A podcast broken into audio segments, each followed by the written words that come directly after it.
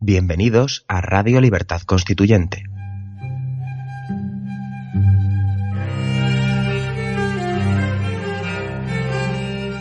Están escuchando Sentido de la Revolución Francesa, un programa de la serie Nuestros Fundamentos.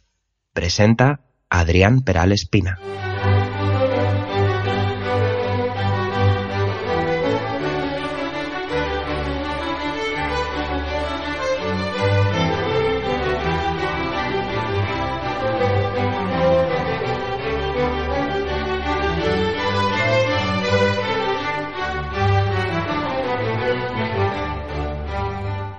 ¿Qué tal, queridos oyentes? ¿Cómo estáis? Soy Adrián Peral Espina y vamos a comenzar un nuevo programa de nuestros fundamentos de Radio Libertad Constituyente, dedicado, como siempre hago, a la Revolución Francesa, tomando como guía el libro primero de la obra de Antonio García Trevijano, Teoría Pura de la República, cuyo título es La actualidad de la Revolución Francesa. Vamos a continuar donde me quedé eh, la semana pasada. Hoy quiero que analicemos la matanza en el campo de Marte del día 17 de julio de 1791, un hecho que tendrá muchísima trascendencia en el curso de la Revolución Francesa. Fijaros, estoy en la página 77 de Teoría Pura de la República. Dice don Antonio, el hecho verdaderamente significativo en ese 15 de julio de 1791, estamos dos días antes de la matanza del campo de Marte, en ese 15 de julio en que se decretó la inviolabilidad del rey, fue la petición popular al Club de los Cordeliers, firmada por seis mil burgueses y artesanos, de que se aboliera la monarquía y se proclamara la República. Ante la aprobación por parte de la Asamblea Constituyente del decreto mentiroso que absolvía al rey, que lo decretaba, que lo declaraba inviolable y que decretaba que el rey había eh, sido raptado y que no había huido, eh, el pueblo se manifestó y se manifestó con esta petición popular eh, pidiendo la república. Y quiero leeros en qué consistió esa, cuál fue, creo que, que merece la pena conocer cuáles fueron las palabras de esa petición eh, popular solicitando la proclamación de la República. Y os las voy a leer.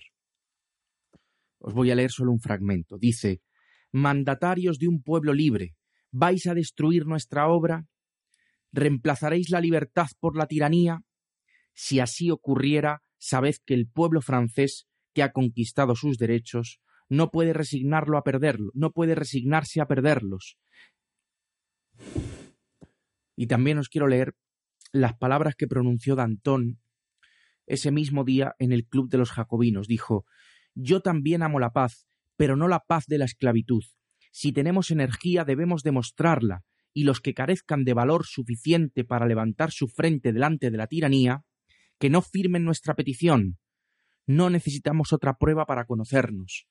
Estas palabras de Danton son duras eh, porque mm, hacía falta mucho valor en ese momento para eh, levantarse contra lo decretado por la Asamblea y eh, pedir la República, hasta el punto de que Robespierre no firmó esa petición.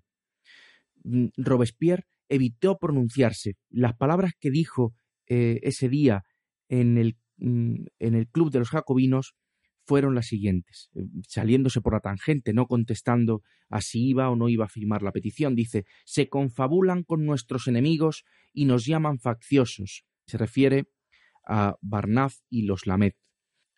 Lo que dice don Antonio es que a partir de aquí, a partir de este momento, estamos un día antes de que se produzca la matanza del campo de Marte, la cronología de los hechos populares diarios es implacable la intervención de las masas urbanas había sido provocada hasta entonces por el azar. Recordad que dedicamos varios programas a estudiarlo. Ahora no será el azar, dice don Antonio. Dice, ahora lo será por el cúmulo de errores, vanidades y ambiciones de unos nuevos políticos sin experiencia. Tenían la de la lucha por la influencia, no la de la conquista del poder estatal. y estos políticos, dice don Antonio, realizarán la proeza de cambiar la dirección antiaristocrática de las insurrecciones populares, dirigiéndola ahora contra ellos mismos. Lo que consiguen, lo que consigue la clase política francesa después de decretar, eh, después de, promulgar su decreto mentiroso de 15 de julio y después de las matanzas del 17, de la matanza del campo de Marte del 17 de julio, que es lo que vamos a estudiar ahora, a partir de ese momento la asamblea se hizo sospechosa y la hostilidad que hasta ese momento tenía la nación, que tenía el pueblo mm, hacia la aristocracia, la reconduce la clase política hacia sí misma. Sigo leyendo las palabras de don Antonio. El odio tradicional a la nobleza lo encauzó la propia asamblea contra la diputación. Nadie parecía darse cuenta del drama hacia donde caminaban los actores de la representación. Ningún criterio a largo plazo los guiaba. Ninguna estrategia orientó sus decisiones tácticas de vencer al rival de turno. La rivalidad, creadora de facciones, necesitaba mantener la corona para mantener la constitución y poner límites a sus ambiciones. El pueblo parisino tomaba ya por traiciones todo lo que no fueran insurrecciones. Cuando dice don Antonio que ningún criterio a largo plazo guiaba a los diputados, guiaba la clase política francesa en ese momento, es porque pensaban más en conseguir ser ministros en la nueva monarquía constitucional que se iba a promulgar tras la aprobación de la Constitución de septiembre, que en, eh, en un criterio a largo plazo, no pensaban más que en la ambición, en conseguir un puesto, una cartera ministerial, pero esa visión tan miope a corto plazo les impidió ver hacia dónde caminaban los acontecimientos, porque el precio que tenían que pagar para conseguir esa, ese puesto eh, ministerial, esa cartera ministerial, era mantener una monarquía que se había fundado en una gran mentira y en una traición al pueblo. Y la consecuencia iba a ser que la hostilidad del pueblo eh, se iba a dirigir ahora hacia esa clase política que la había mentido y la posibilidad de la conquista de la libertad política y de una democracia y de la democracia se va a deshacer por la torpeza, por la ambición, por la vanidad de la clase política. Y no solo es que la libertad política no es posible, que no lo fue, sino que eh, estos errores conducen a un régimen terrible que es el que mm, es el que el, que va a imperar en los años siguientes, que va a llevar a los franceses a un periodo eh, histórico mm, regido por la violencia y eh, por la muerte. Dice también don Antonio que la rivalidad, que es la que crea facciones, la lucha por el poder es la que crea facciones, no es tanto la ideología, lo vemos, por ejemplo, en Podemos. En la lucha por el poder los convierte en errejonistas o en seguidores de Pablo Iglesias, pero esa, eh, esa rivalidad es fruto de la lucha por el poder y es inevitable. No es tanto una diferencia ideológica, sino que es una diferencia por eh, una lucha por conquistar el poder. Pues esa rivalidad que se crea siempre en todo régimen político, incluso dentro de un mismo partido, incluso dentro de una misma facción, pues es, e, esa rivalidad creadora de facciones necesitaba poner límites a sus ambiciones para no destruirse a sí mismos. Y esa manera de limitar sus, sus ambiciones para que eh, no volaran por los aires eh, como consecuencia de, de esa lucha por el poder, consistía en mantener la corona. La corona servía para que entre los jefes o líderes de las distintas facciones existentes en la Revolución Francesa luchasen por conquistar el poder, pero no por conquistar el poder del jefe del Estado, no por conquistar el poder último, sino por conquistar un poder eh, relativo que consistía, como acabamos de decir, en, eh, en, eh, en algo visto solo a corto plazo, en una táctica cortoplacista, es decir, en conseguir ser ministro de la monarquía. Y luego, claro, la consecuencia fue que el pueblo tuvo eh, tomó como traición todo aquello que no fuese insurrección y pensó que esa asamblea que decretaba, que absolvía, que, que amnistiaba al rey, que lo absolvía, que lo decretaba inviolable y que además estaba dispuesta a legitimar la violencia que fuera necesaria para mantenerle en ese puesto, después de la matanza, de la, del, de la matanza del campo de Marte el día 17 de julio, que era una diputación traidora y que no podía fiarse de ella. Vamos a hacer aquí, queridos oyentes, una pequeña pausa y continuamos. Estrenamos nueva web www.mcrc.es. Desde ella podrás acceder a todos nuestros contenidos, diario, radio, televisión, hoja de afiliación. Interactúa con nosotros con el nuevo botón Iniciativas para la Acción. Cuéntanos tu propuesta para ayudar al MCRC en sus objetivos. Colabora con el MCRC activamente. Entra en la web, dinos a qué te dedicas, qué labor puedes desarrollar y nos pondremos en contacto contigo. Todo desde un solo acceso, todo desde www.mcrc.es. Sigue don Antonio diciendo, el 17, el día 17 de julio de 1791 se concretó la previsible tragedia anunciada con la grosera mentira al pueblo y decretada dos días antes, sobre el imposible rapto del rey con toda su familia.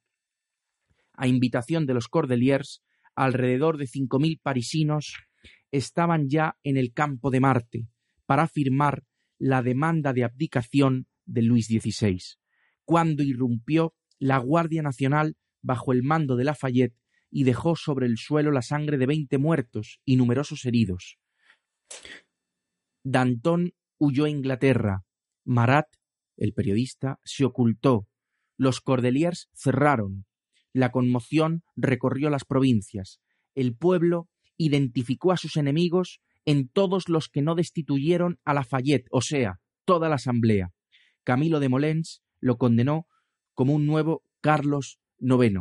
También le llamaba, le llamaba eh, Camilo de Molens en sus escritos, eh, como periodista, en sus artículos, decía que era el Don Quijote del Capeto.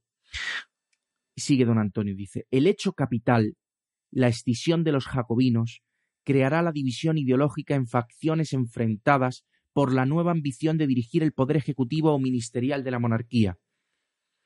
Pues vamos a detenernos un momento en esos acontecimientos del 17 de julio. Eh, nos cuenta Alfonso de Lamartín que el 17 de julio, al mediodía, eh, se congregaron junto al altar, lo llamaban el altar de la patria, el, eh, el altar que estaba erigido sobre en el campo de Marte, escribieron la siguiente petición que fue firmada por los que allí se congregaron, que fue una multitud. Dice la petición, representantes de la nación, cuando llegáis al término de vuestros trabajos se comete un gran crimen. Luis XVI huyó abandonando indignamente su puesto, y la nación se encuentra a dos dedos de la anarquía. El rey es detenido y conducido a París, y se pide que sea juzgado.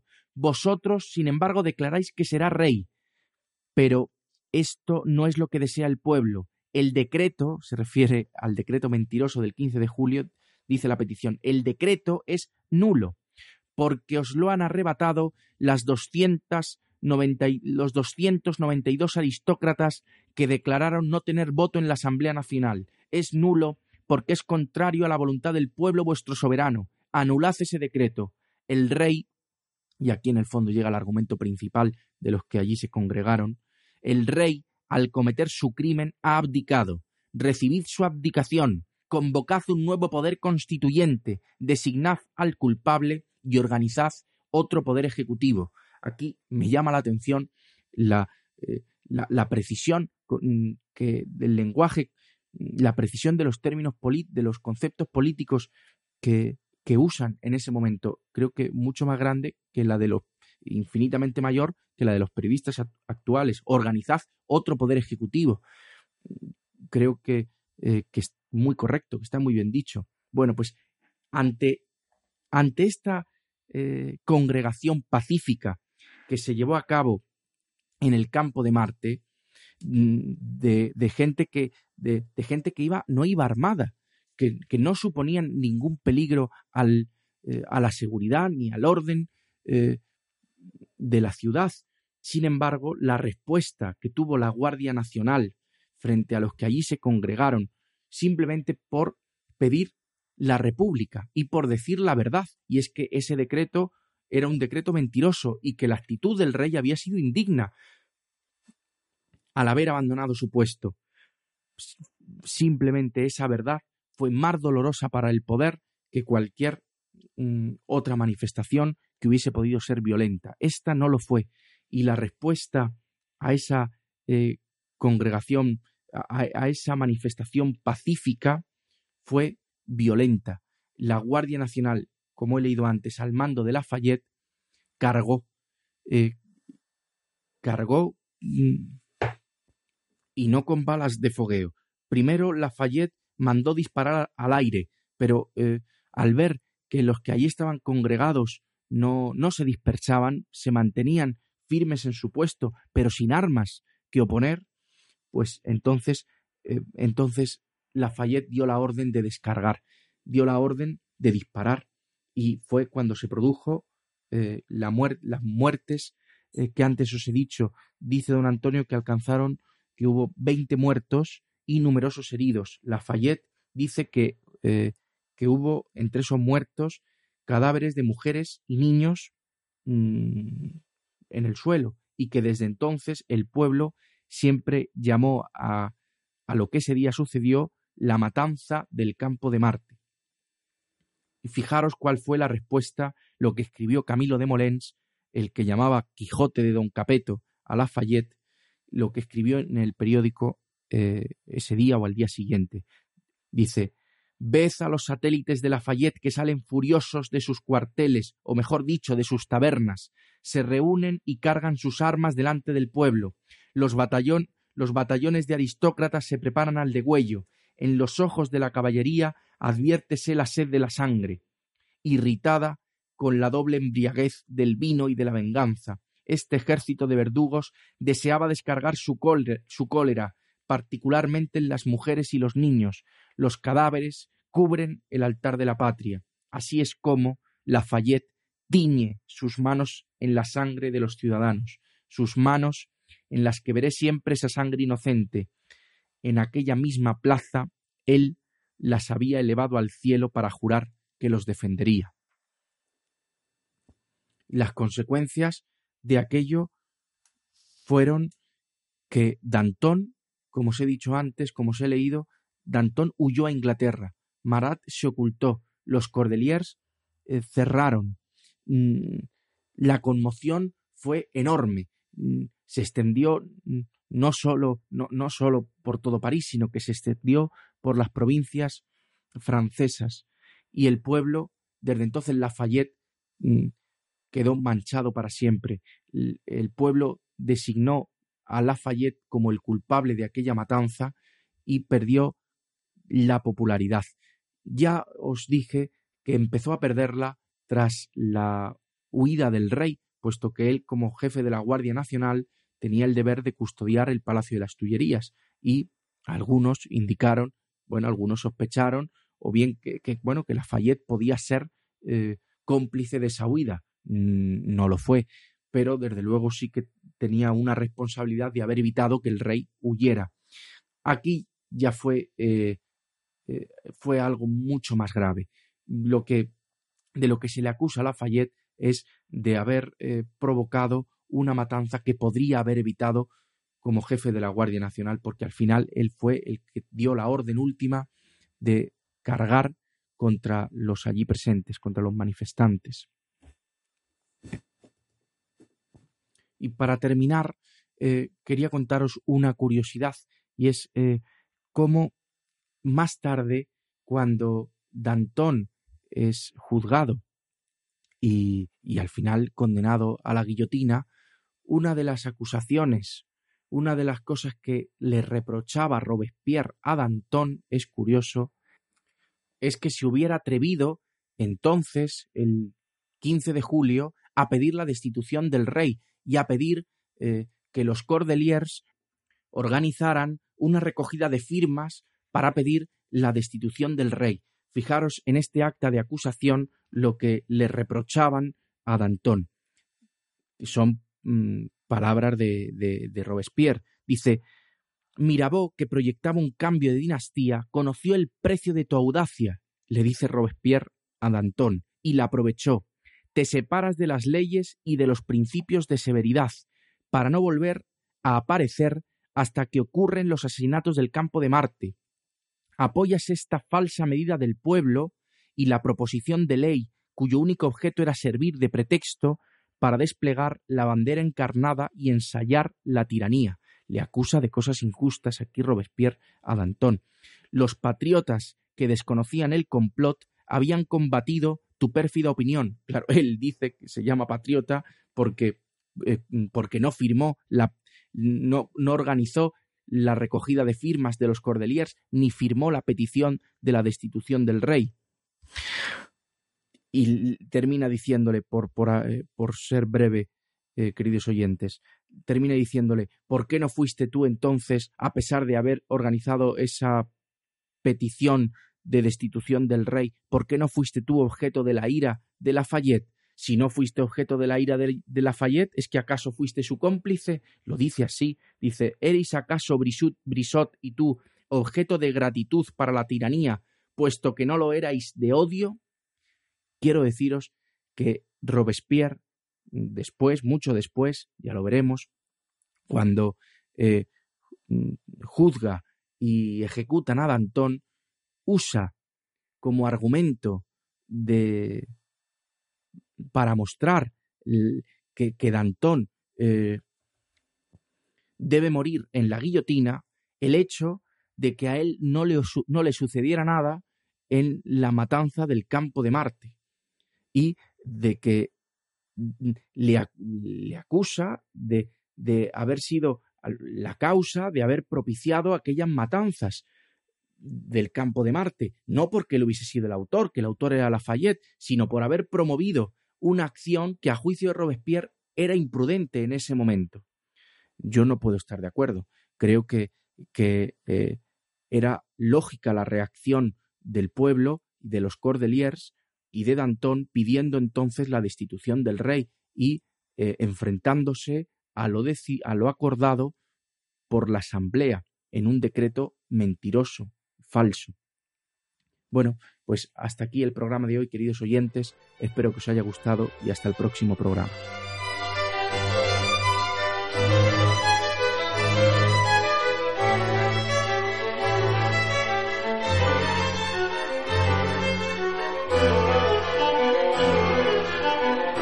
Gracias por haber escuchado nuestros fundamentos. No olviden visitar la parrilla de programación en la nueva página web del Movimiento de Ciudadanos hacia la República Constitucional, en la dirección www.mcrc.es. Radio Libertad Constituyente. La libertad viene en nuestra busca.